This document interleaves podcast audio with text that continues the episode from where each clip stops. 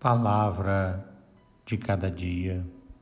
Que a paz do Senhor esteja convosco. É tempo do Natal.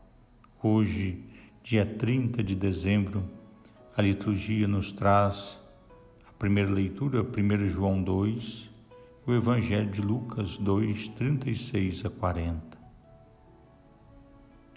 O cumprimento da vontade de Deus como condição para permanecer no seu amor e não ceder às seduções do mundo, isto é, às paixões do homem terreno, à cobiça dos olhos e à arrogância do dinheiro.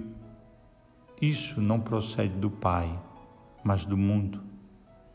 E esse passa com as suas paixões.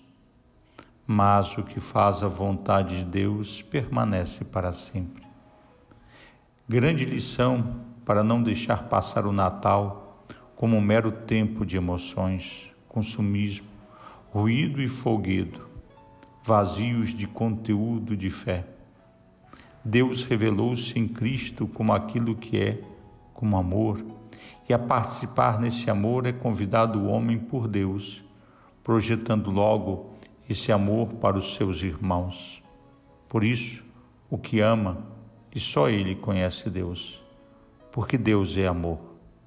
Dizer que se ama a Deus enquanto se odeia e ignora o irmão é viver na mentira. Assim se afirma que a fé e o amor, a fé e a vida, hão de andar unidos indissoluvelmente.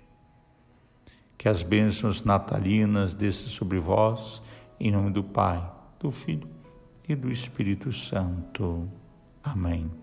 Um forte abraço, Padre Helder Salvador.